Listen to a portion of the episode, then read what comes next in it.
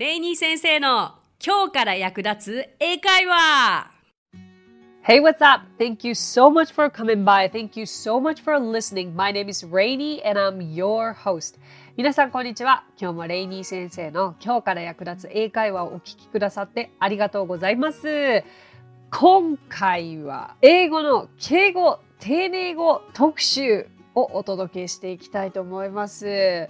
皆さんよく聞きません？あれ、英語って敬語ないんでしょ？みたいな。いやいやいやいや、あるんですよ。だってそんなね、英語でだって目上の方に、なんかティーネイジャーと話すみたいな感じで話してたら、それはそれは失礼だし、あれ？ちょっとこの方お勉強足りないの？っていうふうに思われてしまうのでこれは英語が話せないと関係なくやっぱり英語を話したい方はその違いがあるということも今日しっかり押さえていただければなと思います。じゃあどういう時にまず敬語を使うんだろうっていうことですけど単純に日本の感覚でいいんですよ。目上の方とお話しする時お友達の親御さんとお話しする時であったりとか先生とお話しする時もちろんビジネスの時に。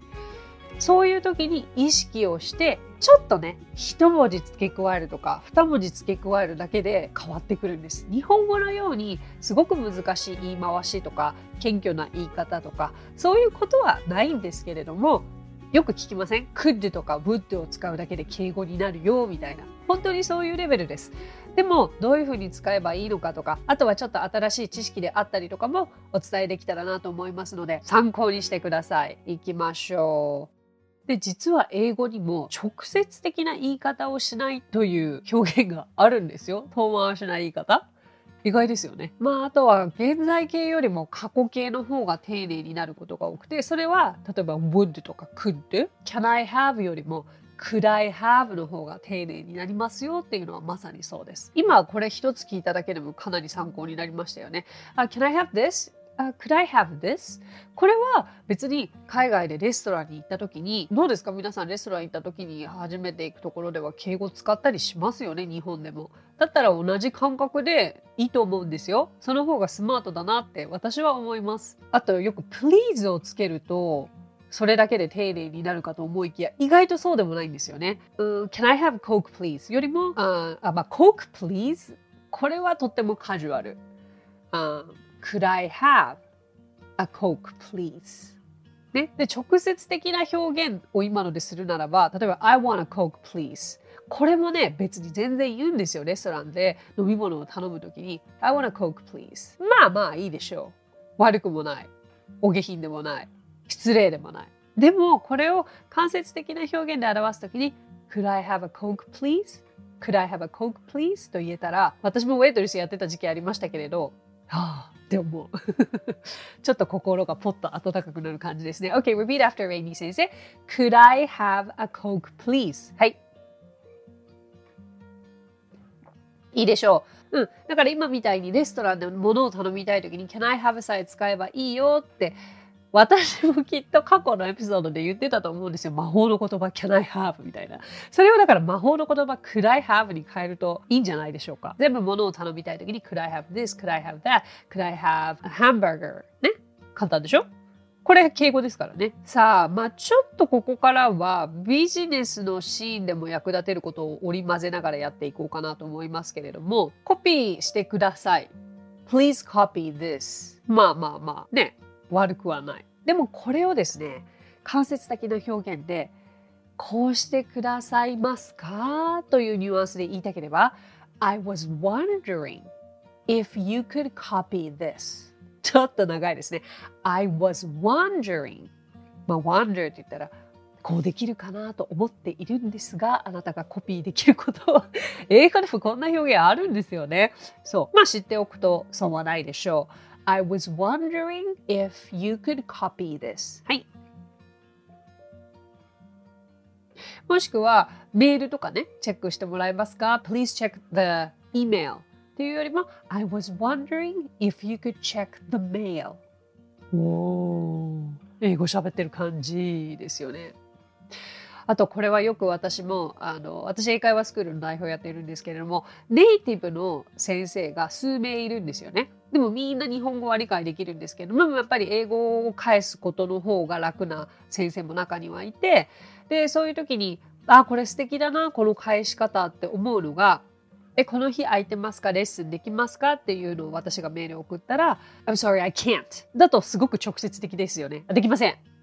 別にそれでも私は何とも思わないですけれども、その先生は、I'm afraid I have another 何々とか、I'm afraid を頭につけるんですよ。恐れ入りますがとか、失礼ながら、I'm afraid I'm not able to do it. そのレッスンを受けることができません。I'm afraid I'm not able to do it. すごく丁寧って。なんかね、私も正直その学生時代しかアメリカに住んでたことがなかったので、めちゃくちゃ丁寧なフォーマルな英語を使わなくてはいけない経験はそんなになかったんですよね。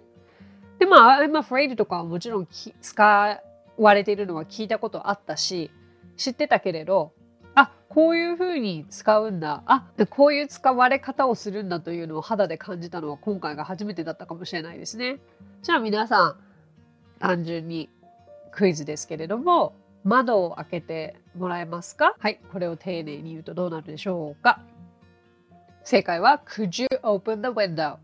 で Please をつけるとなおのこといいでしょう Could you open the window please? もう敬語にさらに Please をダブルダブル丁寧ですよねこの上ない丁寧さ。だからここまで出てきたことをおさらいすると、could、それから I was wondering、それから I'm afraid が出てきますよね。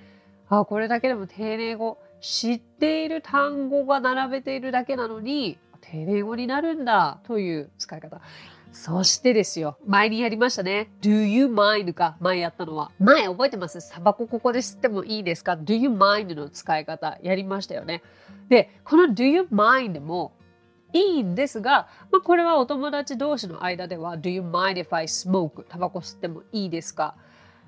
いいでしょう。ただこれを丁寧にしたければ、これね、Could you mind にはならない。Would you mind になるんですね。Would you mind if I smoke? で、この Would you mind if I smoke という言い方も友達に使ってもより丁寧にタバコを吸ってもいいでしょうか？というすごい下から言っているようなニュアンスになるので使ってみればいいのではないでしょうか？Do you mind? って前やった時にこの席に座ってもいいですか？みたいな表現もあったかと思うんですけどもそれも知らない方にこの席空いてますか？この席座ること気にしますか？と聞きたいのであればなおのことを Would you mind? と言えばいいですよね。単純にあとは I'm sorry というふうに何か謝りたいときには I apologize という方がフォーマルです。I apologize どういう時に apologize って使うんだろう単語のテストではやったのにって思いますよね はい。まあ、ざっとこんなところではありますけれども、日本語と比べるともう圧倒的に難しいことはないですよね。うん、何が出てきた？もう一回おさらいすると、could でしょ ?would でしょ？それから、I'm afraid でしょ？それから、I was wondering それから最後、I apologize ぐらいかな。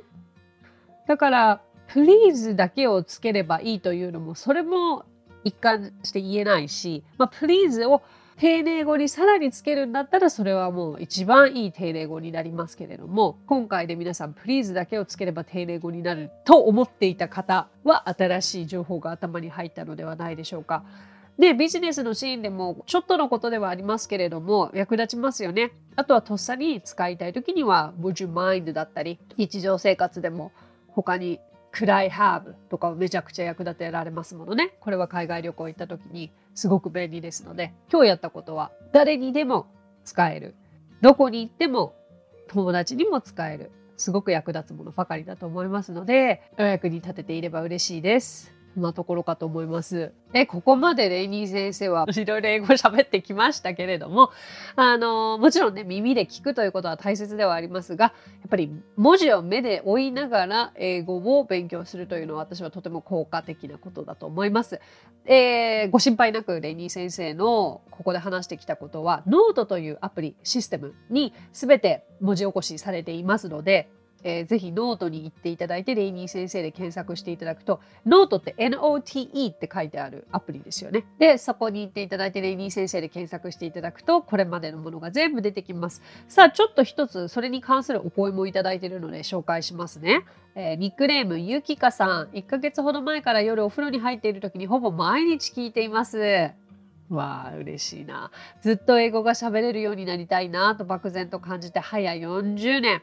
お金も時間もかけられないし、飽き性で続かない。だがしかし、リーニー先生の話超わかりやすい。マジで続けられそうです。ありがとうございます。すべての回に文字起こししてほしい。えー、今先生なんて言ったんだろうな時、本当に助かります。よろしくお願いいたします。ということなんですが、あのですね、今、頑張ってくれている彼がいます。頑張って文字起こしをしてくれているのですが、あのー、もうきっとこの回が配信される頃には全て追いついているかなと思いますので、きっと皆さんも今ノートの方でこれまでの第50回以上のエピソード分の全ての文字起こしが見られるはずですので、目で見ながらね、聞いてみてください。嬉しいなほぼ毎日お風呂に入りながら、わかりやすいって本当に嬉しい。うん。これからも分かりやすい英語番組をお届けしていきますし、そうですね。あの、生で触れ合える機会も今年は作っていってます。えー、毎週水曜日22時から YouTube ライブを行ってます。レイニー先生の YouTube ライブでは生英会話レッスンをしてますので、そこで一緒に仲間たちとね、英語をやりましょう。それから今年こそは英語をどうにかしたいと思われている方は、私が代表している英会話スクールイングリッシュパートナーズ、ぜひお問い合わせしてくださいね。どうにかしましょう。皆さんの英語を思った時がやる時ですよ。これを聞いてくださってる方は英語に興味があるということなので、実際それをインプットだけじゃなくてアウトプットに変えていきましょうね。Alright, that's it. So thank you so much for coming by. Thank you so much for listening. My name is Rainy and I will see you next week. 今日もレイニー先生の今日から役立つ英会話をお聞きくださってありがとうございました。皆様とはまた来週お目にかかりましょう。So till then, bye!